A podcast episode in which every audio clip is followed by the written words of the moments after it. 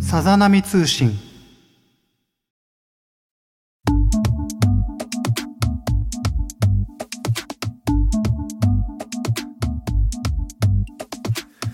ということで始まりました。第8回さざ波通信、えー、波男と小林良三が月1でお送りするはずだったゆるいウェブラジオ、えー、めちゃくちゃ久々になってしまいましたが皆さんお元気でしたでしょうか？えー、放送をお休みしてる間ですね、何をしていたかと申し上げますと、えー、デザインとかコンピューターのですね、かなりマジなお勉強をさせていただいてました。で、その技術を駆使してというか、まあその技術も駆使して、えー、今回の新作 EP、The Astronaut is Here を完成させました。でですね、4月から、えー、音源制作を始めて、で、エンジニアさんにデータ投げた後に、ジャケットデザイン、盤面デザイン、えー、順番にやっていってですね。で、今回から工場で印刷プレスをやりましたので、まあ大体それがですね、一連の流れが落ち着いたのが、えー、6月頭ぐらいですかね。で、まあ同時にイベントのことも進めつつという感じだったので結構ハードだったんですけれども、まあ一個一個の工程に発見があって、えー、非常に、えー、身になる、えー、経験でした。で、まあ、新作 EP についてはですね、えー、番組後半に特集しますので、最後までお聞き逃しなく。さて、この番組では毎回日常に潜む波立つポイントをリスナーから募集し、共有することで生活のテンションをさざ波程度に上げ下げしようという、比較的平和な内容の番組となっております。今回のお題はこちら。あなたがこの春波立ったこと。ということで、えー、それではそろそろ参りましょう。第8回さざ波通信。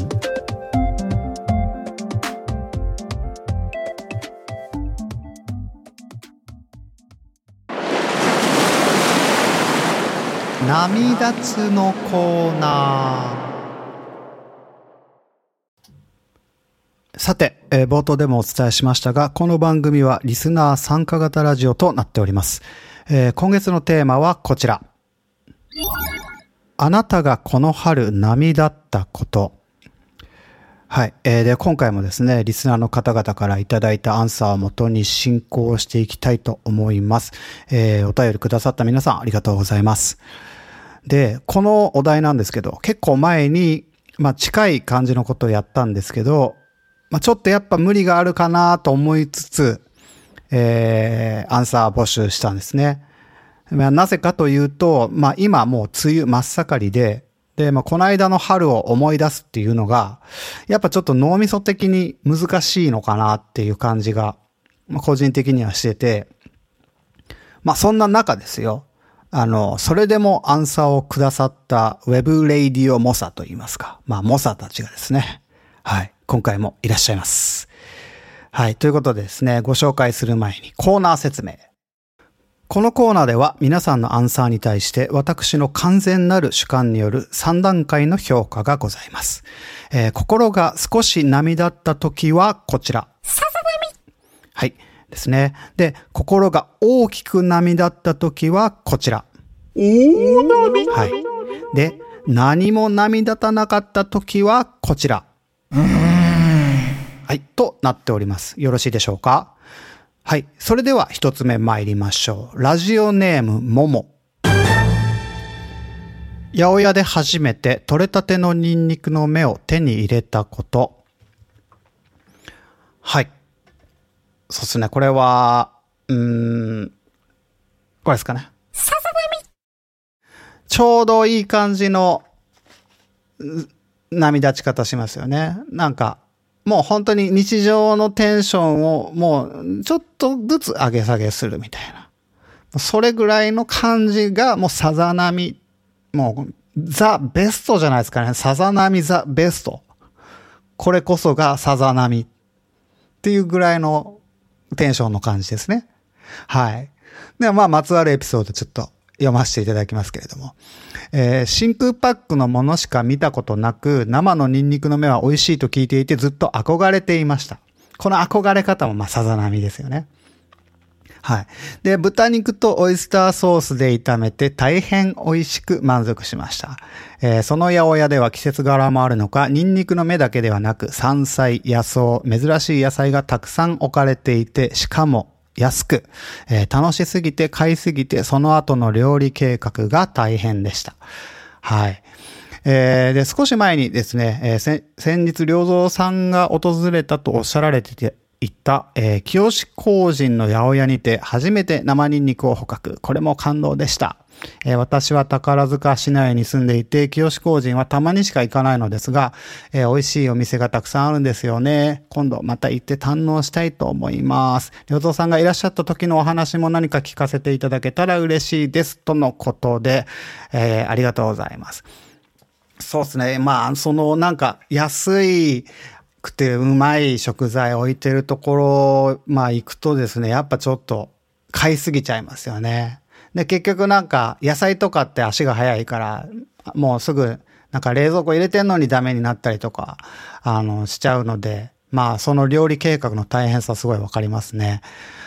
はい。あとですね、まあその、なんだろう、生ニンニクっていうのももうほとんど、あの、見かけないんですよね、こっちのスーパーとかでは。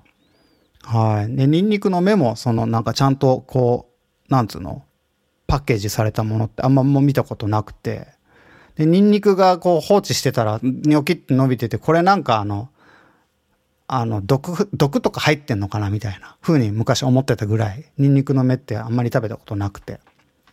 でもいや、美味しいんですね、そうやって料理すると。はい。で、まあ、宝塚市内に住んでいらっしゃるということで、ああ、僕もですね、もう宝塚行ったんです。初めてですかね、あれ、この間。おかんと。はい、もうすごい綺麗な街並みっていうか、なんか自分にとってその、なんだろう。自然と、なんか人間の住み分けじゃないけど、なんかそのバランスがすごい良かった。人間のじゃないな、街と自然の。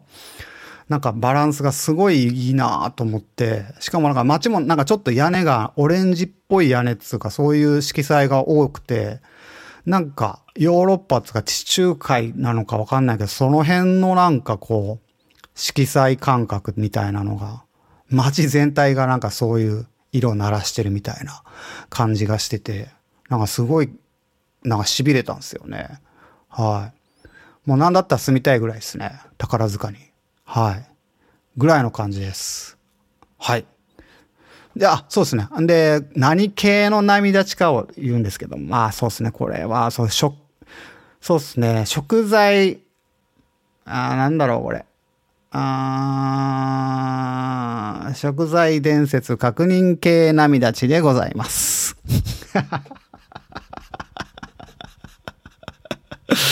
食材伝説確認系涙ちでございます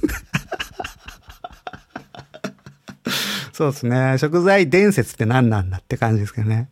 はい。確認したっていうね、食材の伝説をね、こうニンニクの麺は美味しいって、美味しい伝説があって、で、まあそれを確認したっていう、その、そのことによって起こった涙ちだっていうことですよね。はい。ももさんありがとうございます。では、次のアンサーに参りたいと思います。ラジオネームエミリー。娘の卒園式。はい、これちょっと先にエピソードを読ませていただきます。仲良しママと並べたのもあり、卒園式会場一号泣した3人となった。えー、許されるなら会場でうえん、うわん、えーんと泣きたかったと。えー、幼稚園はコロナ禍の3年間であり、卒園式は感慨深いものがありました。はい。ということで、これは、えー、もちろんこちらで、せーの。大波はい。ということで、パンデミックの時に卒園というのもなかなか、えー、ね、貴重な経験と言いますか、えー、なんですけれども、そうですね。まあ、あの、ね、何もできない状態から、だんだんいろんなことがこうできるようになっていった我が子をこう、ね、一つの節目を迎えたっていうのはものすごい感動的な出来事でありますよね。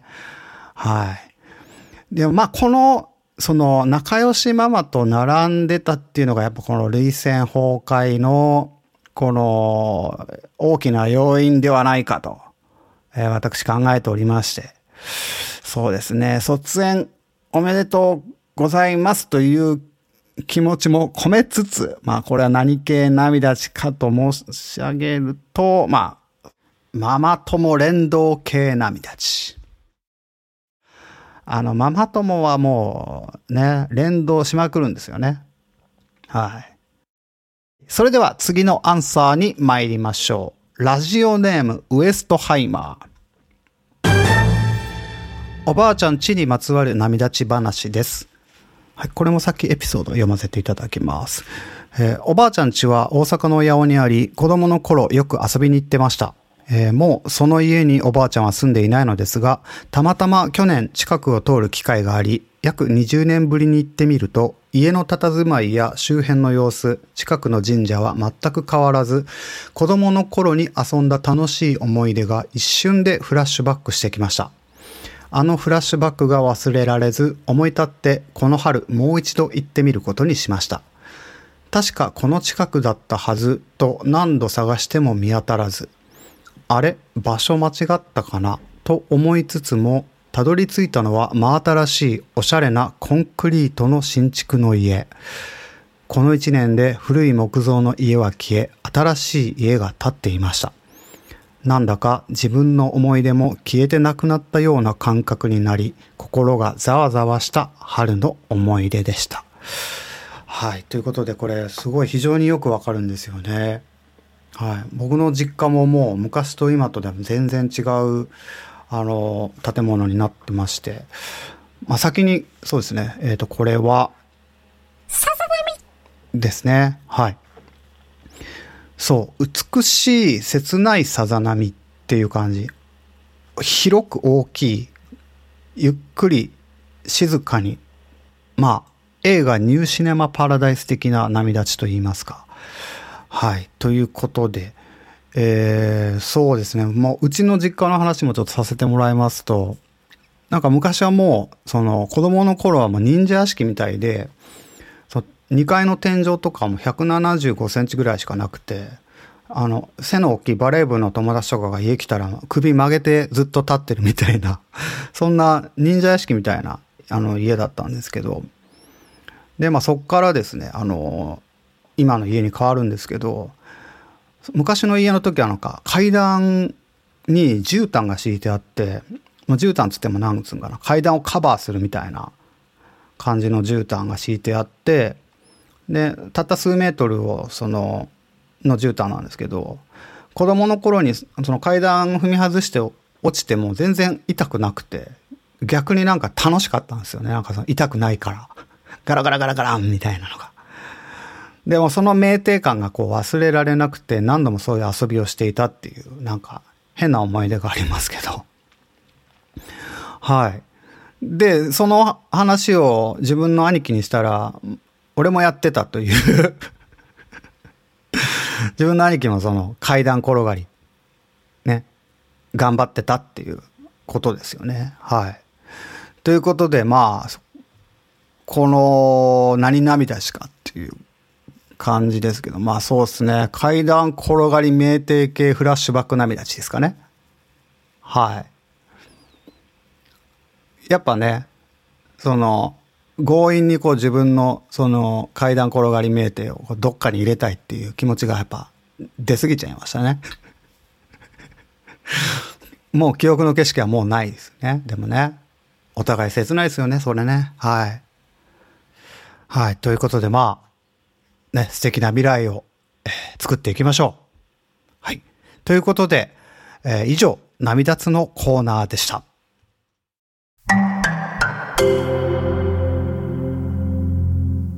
さざ波通信。はい、ここでリリース告知です。えー、いよいよあさってですね、私の主催イベント、歌方ナイトボリューム2が三軒茶屋オービットにて開催されます。えー、そして今回はイベント会場でのリリースもあります。えー、タイトルはズバリですね。The Astronaut is Here EP ということで、えー、今回音源制作はもちろんのことですね、アートワーク、ジャケット、盤面デザイン、えー、プレス業者への発注などですね、えー、ミックスマスター以外のこのプロダクトに関するすべてを、えー、私が担当し監督した初のエレクトロニカ作品となっております。まあですね、作ってみて、その、思ったんですけれども、やっぱりこうアートワークとかも、その、ね、20年選手とかザラにいる中で、まあ、ね、ひよっこの僕が、こう、いろいろ、まあ学びながら作ったものなんで、まあ同じ、あの、土俵に上げるっていうのはちょっとおこがましいかなとは思っているんですが、やっぱこの一連の流れを自分の手でやることによって獲得できる、その、なんていうのかな、自由みたいなものっていうのが、やっぱ何よりもそのかけがえのないものだなとえ思っています。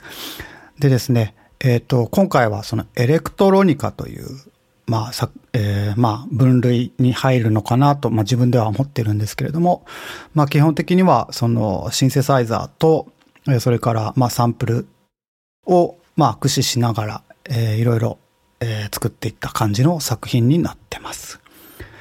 で、その今日聴いてもらうのは The Astronaut is Here EP の中からリードトラックである Encounter という、えー、楽曲なんですけれども、これはですね、まあ随分前にあの星の旅人という、えー、僕の弾き語り音源が、えー、あったんですけれども、その中に出てくる、えー、隣町の宇宙飛行士というフレーズ、えー、その宇宙飛行士がなんかこう、遭遇したなんか感覚みたいなもの、っていうのが、どっか自分の中に引っかかってたのかなっていうのがあって、まあ、それを出そうとしたわけじゃないんですが、まあ、そんな感じで、なんか気づけば、やっぱそこにたどり着いてたような、そんな感じではあります。ということで、えー、早速聞いていただきましょう。本邦初公開、良造小林で The Astronaut is Here EP からリードトラック、エンカウンター。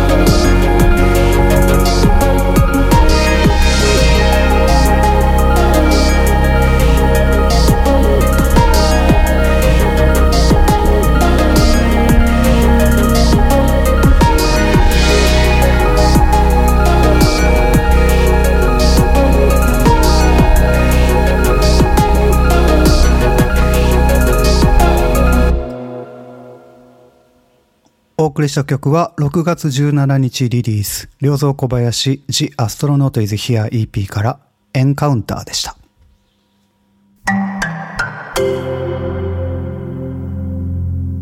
さざ波通信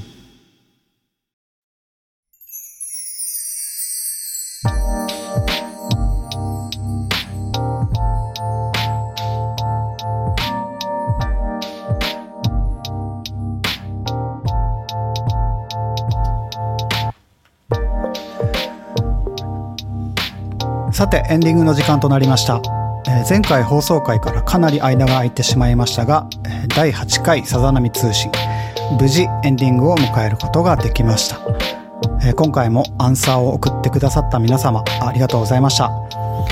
あさっての6月17日土曜日、えー、三軒茶屋スペースオービットにて私主催の電子音楽イベント歌方ナイトボリューム2が開催されます。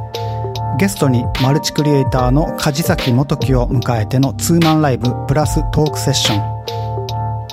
今回私のセットが若干ビート強めなのに対して梶崎さんはベッドタイムチルなアンビエントを鳴らしてくれます。生と同のコントラストという感じで、えー、楽しみですね。はい。でゲストの梶崎さんとのトークセッションでは機械を通すことの魅力やマルチクリエイターならではの視点の切り替え法などに加えて梶崎さんのアメリカツアーバンド時代の経験談などもお聞きしながらざっくばらんにお話ししていく予定です。どうぞお楽しみに。前売りチケットは PTX 歌方ナイトボリューム2ページから。リンクは Twitter ナミオトミュージックのアカウントにて前日の18時半まで予約可能になってます。はい、ということで、なんとか無事終わりましたですね。えまた次回のさざ波通信も、えー、ぜひよろしくお願いいたします。ね。はい、ということで、皆さんお元気で。さようなら。